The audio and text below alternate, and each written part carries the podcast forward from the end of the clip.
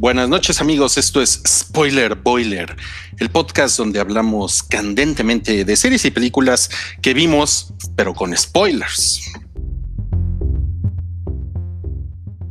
Y el día de hoy nos acompaña Cabri. ¡Hola! Yo soy el Cabri y esto es, ya les dijo Rui, Spoiler Boiler. Mucho gusto, buen lunes a todos. Pues esto es en lunes. Y también nos acompaña el día de hoy Noodle. Hola, hola, muchas gracias por invitarme y vamos a hablar aquí algo que me gusta mucho, que es de moda y películas. Y por último, nos acompaña la presencia y el conocimiento milenario de Sanka.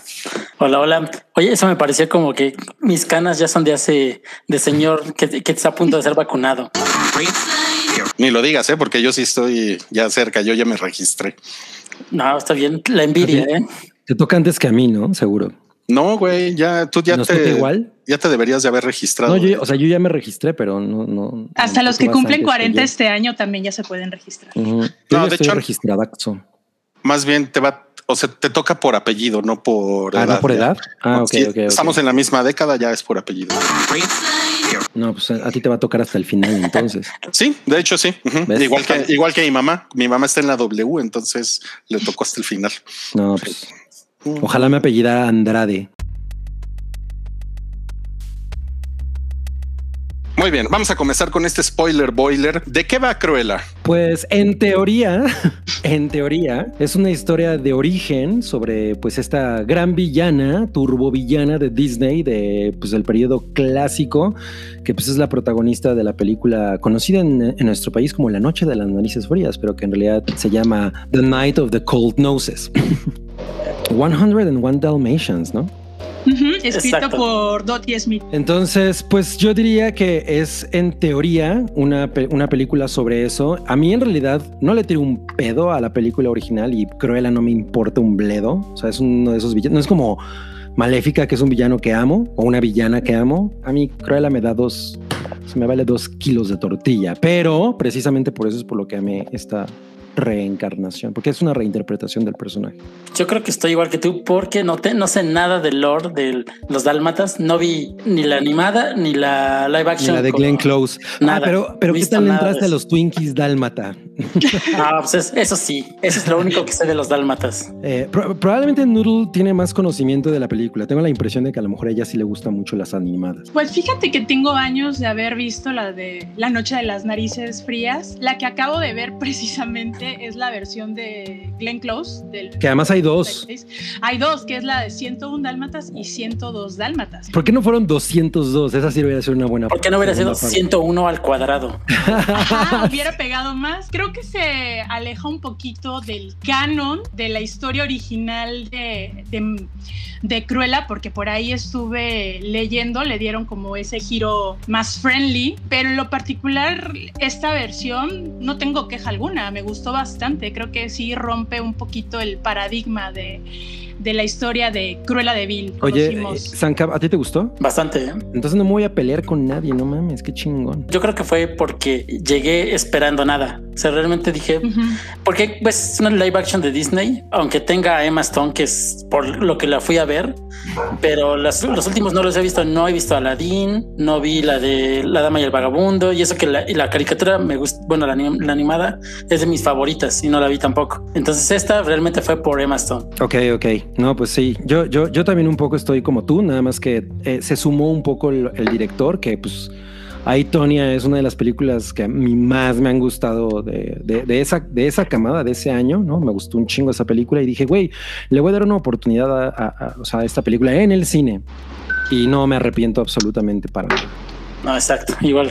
No, yo sí la vi en mi casita, en la comodidad de mi casita. Ya saben, mi hermana siempre compra las ventas. de- o sea, pagó los aprovecho. 300. Ok, Sí, paga ok. los 300. Entonces, pues yo aprovecho, ya. ya luego me gusto con ella. Pero creo- siento yo que valdría muchísimo la pena que la viera en cine. Es una Los cosa de cine, comentarios ¿eh? que he visto, sí, por la espectacularidad de algunas escenas, siento que sí la necesito ir a ver al cine. Necesito, oiganlo bien, necesito. No, yo, yo digo que sí, porque, por ejemplo, hay este, efectos visuales como el tan repetido de la túnica que desaparece con fuego, que aunque ya Mm. lo habíamos visto en trailers y en GIFs, no, no se comparan ver, verlo en una pantalla grande. La verdad no sí se se ve bien el detalle, o sea, en- Exacto. supongo que el detalle se ha de ver increíble en la pantalla. Yo creo que esa escena en especial, ese momento, no, no fue de mis favoritos. Hay otras cosas en, en la película que, que sí son muy exquisitas, ¿no? Y otros efectos eh, digitales, lo- unos que son terribles son los de los perros. Y hay un error enorme Sí. que tiene la película, son los perros digitales. Pero es tan encantadora que pues yo se lo perdone. Ajá, es como que tiene cosas muy mínimas. Fíjate que con el detalle de los perros, yo no lo había notado. Ah, bueno, así a simple vista, sino dije, ¿por qué siempre están rabiosos los perros? Pues no les dan de comer o qué onda.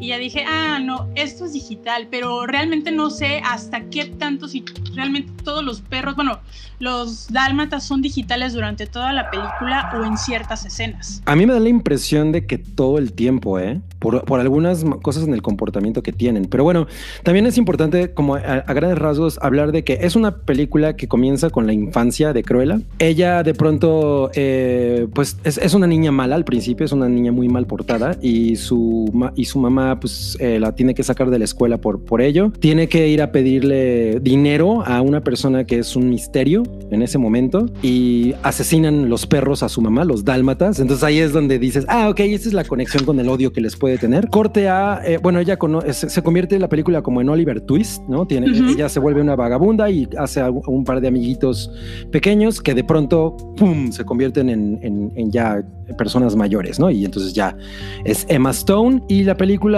pasa de ser eh, esta cosa como de Oliver Twist a ser un poco, la, la comparación es inevitable, The Devil Wears Prada, porque pues hay una cosa ahí de, de una mujer que es como una aprendiz de la moda contra la baronesa, que es una turbo eh, gurú de la moda, una persona muy respetada, muy ególatra, muy nefasta, muy, Muy temida. muy temida, que es Emma Thompson. Y entonces ahí hay un quite entre ellas dos, que eso es realmente la carne de, de la película.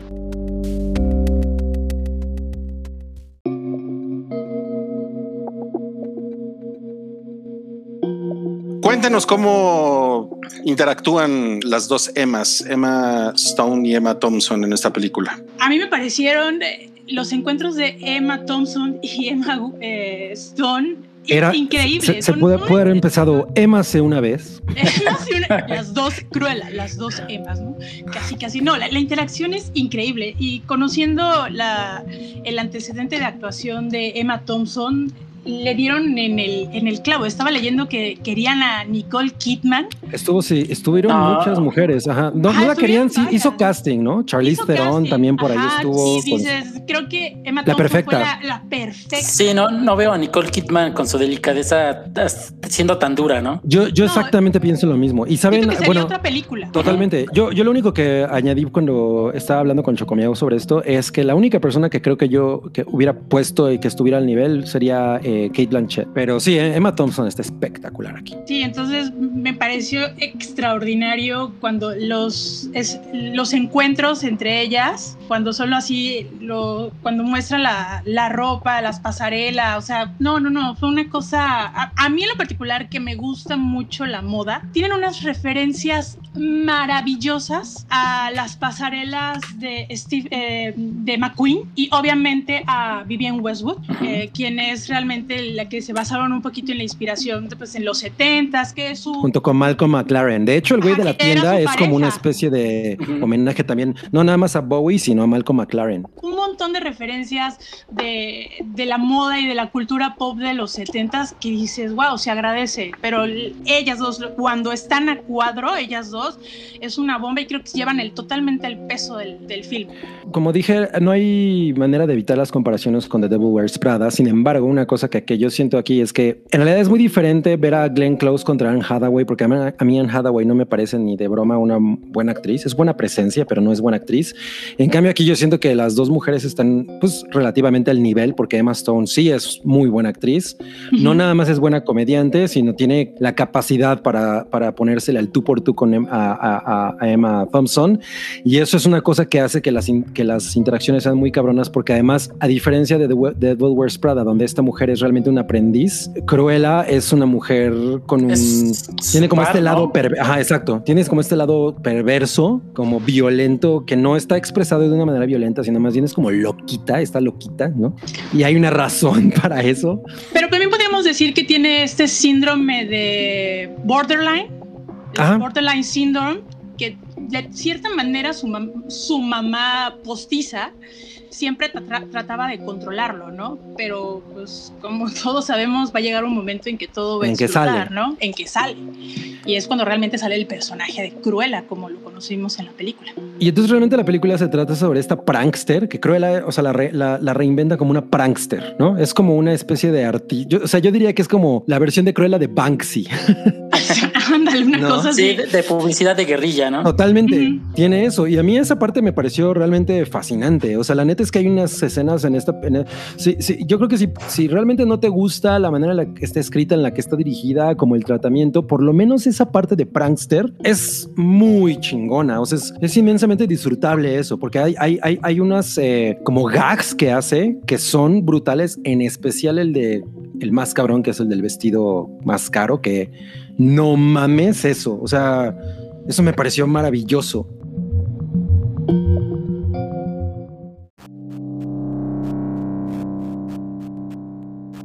de las escenas más que más me gustaron fue esa de, en el momento que Cruella está haciendo prankster contra Emma Thompson, eh, cuando cubre el, su auto, ves que lo cierra con sí, güey. Sí, no y lo cubre en su totalidad con el vestido. Es una, qué escena tan chingona, ¿no? E, esa fue una de las que compararon con el con, con el Joker, con el Joker, pero esto es totalmente nada de ese propósito, ¿no? Es otro totalmente diferente. Sí, es un enfoque diferente. Podemos hablar mucho de los pranks que hace Cruella contra la baronesa, eh, que pues son lo más eh, emblemático probablemente de la película. Pero a mí una escena que yo dije, güey, esto es, o sea, ya más cine de verdad y no como los remakes que ha hecho Disney últimamente, es esa escena que es en realidad súper fascinante de la cámara recorriendo toda la boutique. Mm, volando por toda la boutique y terminando con, em, con Emma Stone eh, fregando el piso. Ah, no mames, cómo me gustó eso. O sea, me, me dio, me pareció un gran chiste porque ves toda la moda y el glam y, ¿no? y la cámara girando por los pasillos. Es un plano secuencia muy, muy elegante y acaba con esta vieja fregando el piso. No, sí, porque pues, supuestamente me pareció fascinante. este, Jasper, ¿no? Gaspar le, le, consigue un trabajo, le consigue un trabajo. Pues, ay, es en la tienda súper Adentro del turbo palacio de hierro. Exacto. Y Trust Sí, te conseguí trabajo, pero pues de fregar. De fregar pisos. Sí, eso sí estuvo increíble. Lo que me dio risa es que según para ese trabajo tenía la referencia de la reina y va a limpiar inodoros. bueno, creo que la palabra de la reina no vale mucho. Y es que Emma, eh, Emma Stone tiene esta manera de, sacar adelante ese tipo de cosas que son como quirky y, de humillarse a sí misma. Hay un momento en el que trae un pedazo de plátano pegado en el cachete y, le dice un güey, tienes un plátano en el cachete y se lo come, ¿no? Y, güey, lo hace una manera. No, la reacción de la gente en la sala fue de, eh, fue algo es que es muy cabrón. O sea, tiene una manera bien chingona de hacer esas cosas y, a mí eso realmente me parece que, que, es muy fascinante, que te captura de inmediato porque, porque tiene toda la gracia del mundo esa mujer. Igual, eh, bueno, a mí me gustó mucho la escena de cuando llega el camión de basura. Uf. Y tira y sale ella en este vestidazo que a mí se me hizo mucha influencia de Galeano cuando eh, trabajó en Dior y se monta, pero igual me recuerdo a un, al último episodio de Emily in Paris Igual, y dije, ¿qué onda con esta referencia? O sea, tiene muchas referencias de, ah, de otros trabajos, pero me pareció increíble la manera de cómo lo trataron. Digo, en esos confrontamientos de cuando ella, eh, la baronesa, se presenta en tal evento y ella dice, no, yo soy aquí la chingona y aquí vengo a figurar más que tú. a, hacer guerrilla, exacto. hacer la guerrilla, exactamente. Y, eso, eh, de, todos esos pranks, obviamente el del vestido de, del vestido verde, el vestido que es el máximo diseño de, de, Estela, es el más chingón porque no mames, o sea, esa escena está construida de una manera bien padre porque tú no entiendes qué es lo que está pasando, sospechas es, es parte de Heist Movie, ¿no? Ajá. Es, un heist. Totalmente, totalmente. Y, creo que eso está bien chingón. Y terminar con ella tocando afuera con, con su banda I Wanna Be Your Dog Wow. No mames, o sea, sí fue como de, what? Eso, lo- esto está súper punk, está súper chingón. O sea, yo me imagino que si tienes 14 años y ves eso, no mames, dices, güey, qué chingados es eso, ¿de dónde viene? ¿Qué pedo con esa rola? No mames, me urge Deja tú de llegar a mi 14 casa. a cualquier edad te, te llama la atención y Sí. ves. O sea, es- una película que yo me, yo me imaginaba mucho a, a mí, a mí, a mí mismo de, te digo, 13, 14 años. Yo hubiera visto esto y hubiera dicho, güey, necesito ese soundtrack, necesito saber de dónde chingados sacaron esa ropa, qué pedo, o sea, Y una ajá. Peluca bicolor, ¿no? Puta, Ándale. no mames, es muy, Yo creo muy que este año se van a vender muchas pelucas bicolor. Va a ser el, el disfraz de Halloween. de Va a este año. ser la noche de las mil, la- de las 101 cruelas. de las 202. De los 202. Now I wanna be your dog. Now I wanna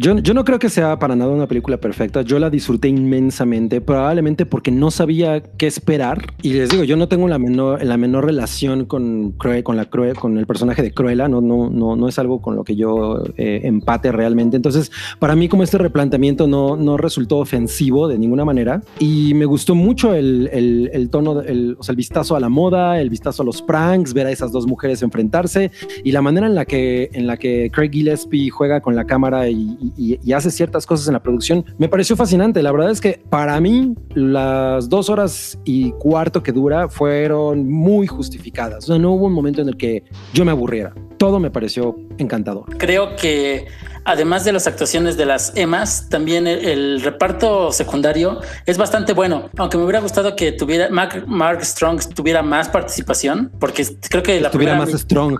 Sí, la primera mitad está súper desperdiciado, pero el- los demás, este Jasper y el otro ladrón, creo que son El señor pues, Barriga.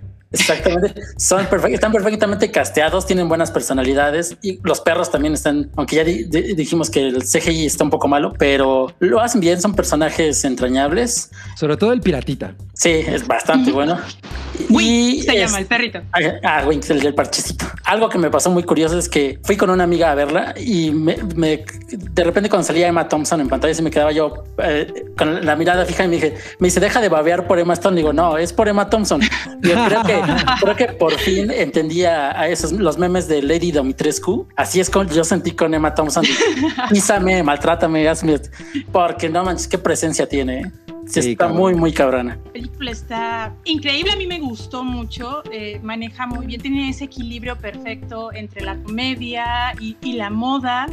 Eh, también el que Disney se arriesgara un poquito en tener a su primer personaje gay en la, en la película, aunque no está tan... No, tiene No una está gran tan in your presencia. face. No está tan in your face. Creo que es como en esa época de los 70, eh, que había esa ambigüedad de jugar con la, con el, con la sexualidad. Con, eh, me pareció, pero el, el personaje está bien construido. Esperemos que si es verdad que va a haber una segunda parte, como se rumorea y quieren las dos emas, Pues está, está con el setup estuvo. el, el setup está increíble y la escena post créditos creo que abre una puerta y una pequeña esperanza para que haya una una segunda parte. Yo la recomiendo mucho, estoy de acuerdo. Eh, las dos horas 15 que dura aproximadamente, ya con eh, los, eh, los postcréditos, van perfectos, está entretenida, está divertida, creo que es para todas las edades. Leía de que pues no es como para niños, ¿no? Pero no, yo siento que sí es, les va a gustar. Es horrible que la gente diga, es que no es para niños. ¿Cómo tienen que ser las películas para niños? ¿Estúpidas? O sea, no, yo creo que la película funciona muy bien para niños. Es una película muy divertida. Y creo que ahori- esta refrescada que le dieron al personaje de Cruella funciona bastante. Sí, no es la persona obsesionada con las pieles y tampoco sale con el cigarro como en el personaje animado. Justamente en el 2007 Disney banea que en sus películas salgan personajes este, fumando. Entonces ya es... Pues es que es, es la época. O sea, no, Exactamente. no veo como un... O sea, si Bruce Willis no fuma en Die Hard, no veo como Cruella fume. Tenga que fumar. Ajá. Oigan, ¿y ustedes eh, vieron venir el giro de que la, la baronesa es la mamá? Fíjate no? que yo pensé que era la abuela. Yo, Yo yo, yo no estaba tan concentrado en que fuera a pasar eso. O sea, no, no, no estaba buscando una justificación para la baronesa. Yo me imaginé que nada más era una cosa de, ah, ok, la mamá había trabajado por ella, con ella y le fue mal. No, sí, definitivamente no, no me le Yo estaba creí, oliendo. yo creí que era su tía, porque cuando fue a pedirle el dinero con la joya, como dijo que era la Ándale. joya familiar, creí que a lo mejor es su hermana y ella es la Más hija que se Ajá. perdió o algo así. ¿No les pareció que también fue así como que Cruella Origins muy Batman? Un poco, Por los perros, ¿no? un poco, un poco. Sí, totalmente. O sea, como, como- como decía, no, no, hay muchas cosas que se sienten que como una justificación un poco fácil, pero, pero sí creo que la, el, el flujo de la película, la interacción entre ellas, o sea, las actuaciones en general, la- lo, lo- lo- lo bonito que es el diseño, todo pesa más que, el- que sus fallas.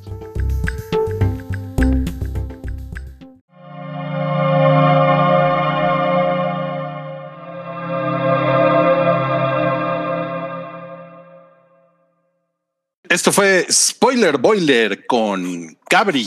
Adiós, amigos del hype. Gracias por escucharnos. Y también nos acompañó Noodle. Bye. Ahí nos vemos en unos par de días en la Hypa. Y la participación de Sankaf. Adiós amigos, por favor vayan a ver la película. Si pueden al cine, vayan, lo van a disfrutar un chingo. Yo soy Rui o la Ruya, no me molesta que me digan así también. Nos escuchamos la próxima semana en Spoiler Boiler. Recuerden que este podcast del hype solamente se puede encontrar en plataformas de audio, no lo van a ver en YouTube ni lo van a poder encontrar en Patreon. Ahí lo tienen y hasta la próxima.